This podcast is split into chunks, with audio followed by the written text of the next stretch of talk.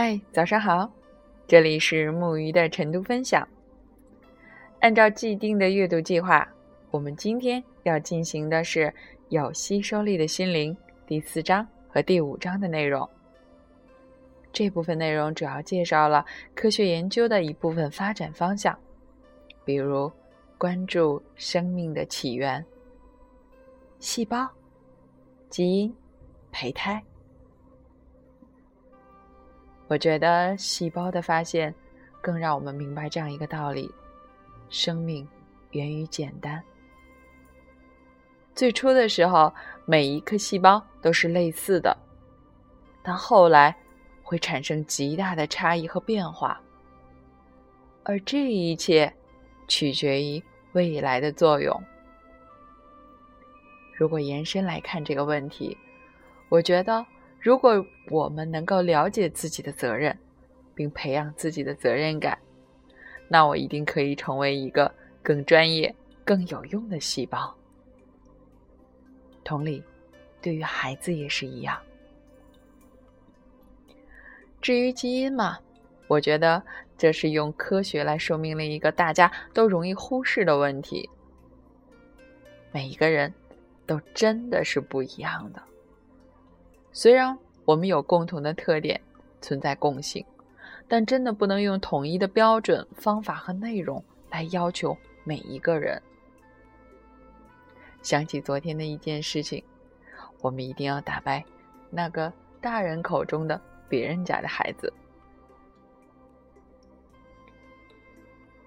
啊，还有一部分引起我思考的是这样的一句话：儿童的生命始于成人。止于成人，儿童的生命会因自身的完善和成长而感觉快乐和幸福。对孩子来说，生活是其自身的延伸和扩展。最关键的，他所获得的力量和智慧，源于他的经历和行动。不知道听完这样的一段话。你会有什么样的感触？其实，成人也可以还是一个智慧的孩子，只要我们因为学习、成长而快乐和幸福，不是吗？在今天的最后，我想引用文中的一段话，它来自朱利安·哈克斯利：“